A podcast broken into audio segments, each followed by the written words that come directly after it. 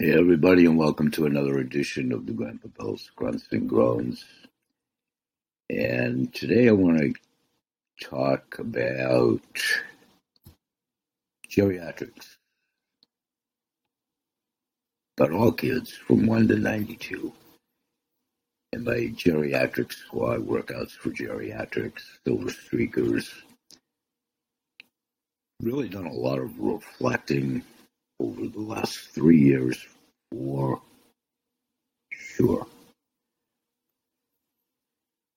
Over the last three weeks, maybe even more intensified, and over the last three or four days, taking a very deep, calming breath as the tide of my own circle of family and friends and life's occurrences and what have you have at least somewhat subsided.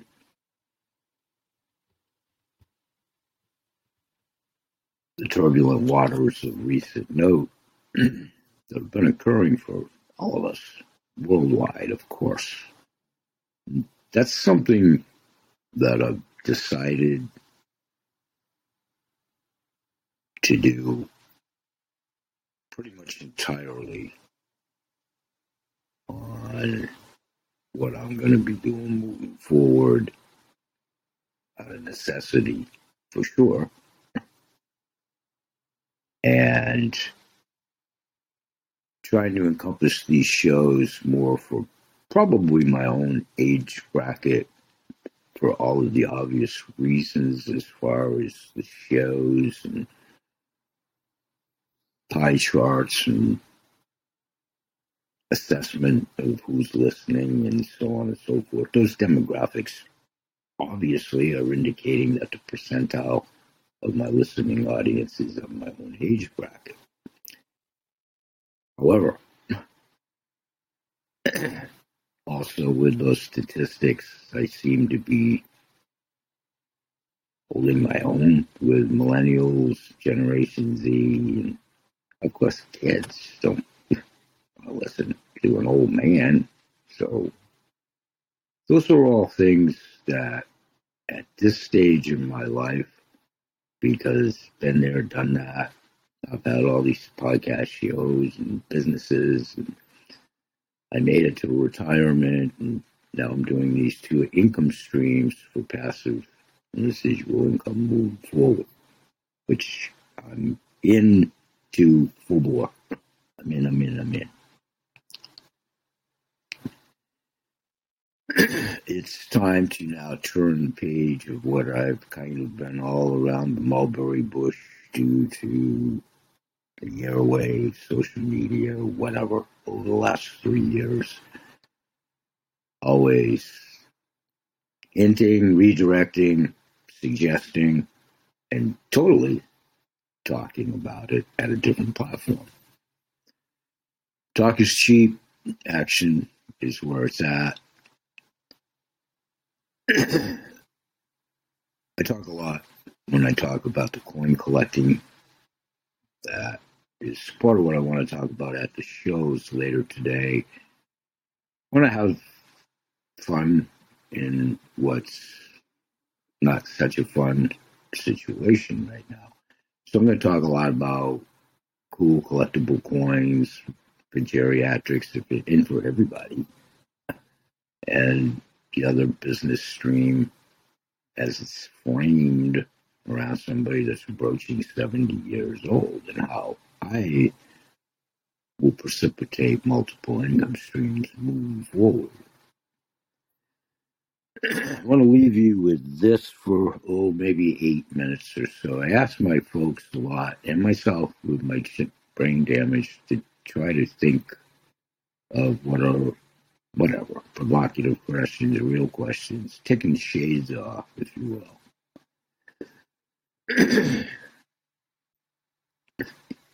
with the impending worldwide famine, which is a reality now. It's not. It's time to be a realist and utter pretend and you know it's not really there or we can sweep it under the carpet or whatever.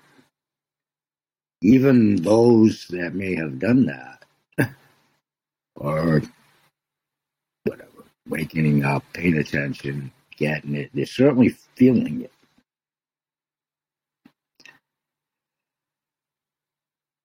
So things I would love to have you think about. If you choose to do so, great.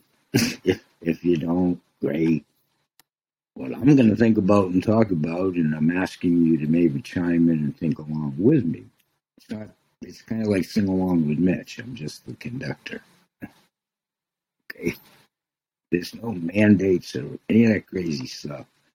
But here's what's real: the impending famine the wheat alone in so many categories. All this stuff about the wave of the futures and electric cars and all of that, that's great. And ethanol gas. And first of all, all of that corn, now so more than ever, could be feeding people. Okay. And I'll talk in many other shows about how bad ethanol is for the vehicle to begin with oxymoronish, despite all of why we're here, combined with lots of other factors. Okay. Ethanol will tear up your car, your carburetor, your gaskets, and all of that. Subject for another time. Minor example. My point on that the farm equipment, the parts, they can't get fertilizer, the trains are stopped, the deliveries, food processing centers being attacked via arson, supposed plane accidental flying into the side of. It's time to take the gloves off.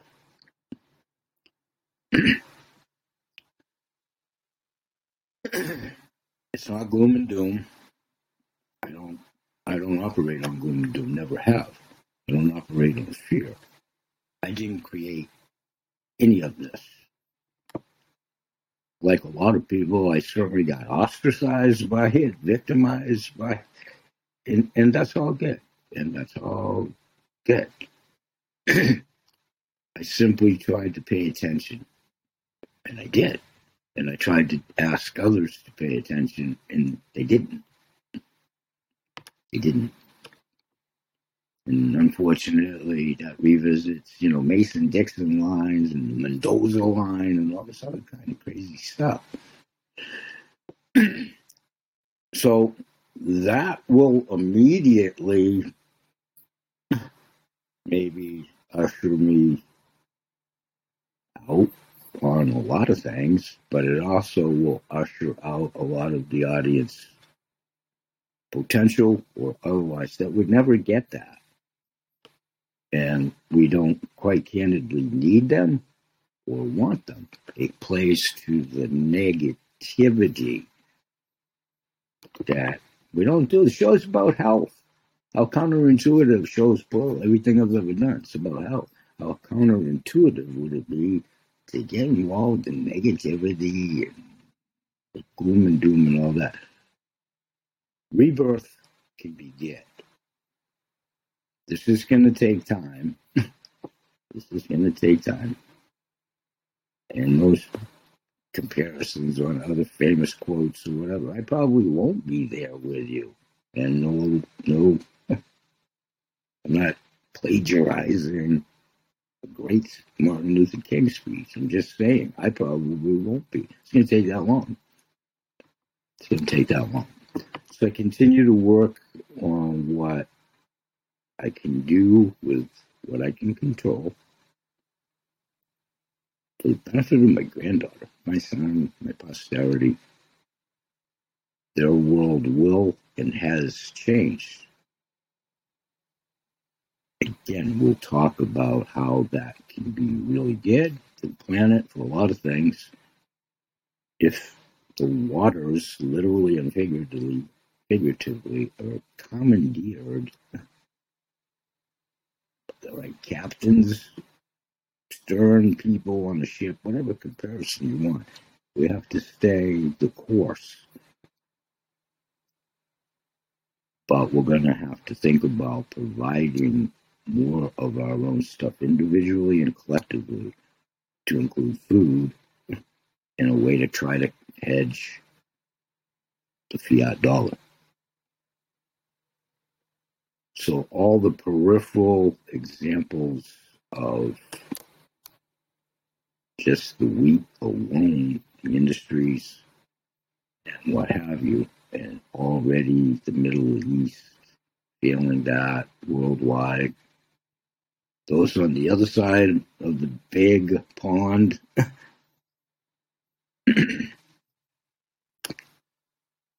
posed a question a couple of days ago about cargo ships in the bay and all of that.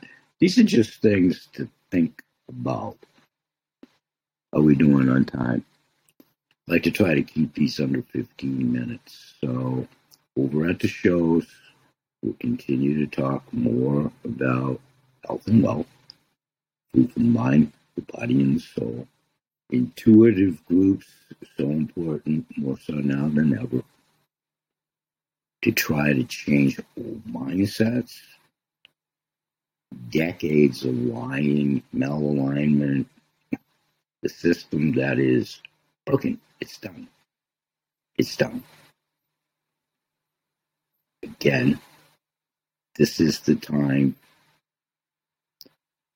to stay together, stay focused, realize a couple of things the old systems to include I'm sorry, folks, go to college, get a great job, and be totally contingent if that job's ever going to materialize, survive. That system is broken. You are truly living paycheck to paycheck under that premise. When that goes away,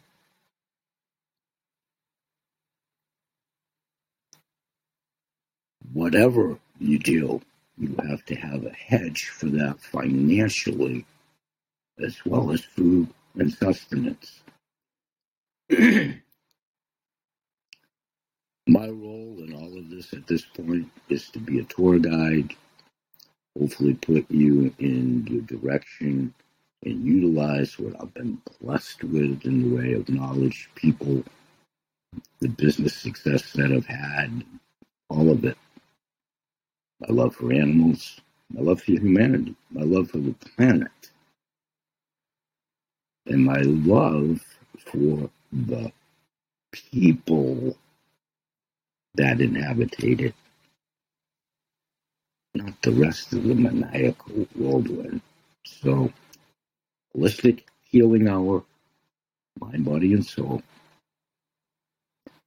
The business shows will continue about the two income streams.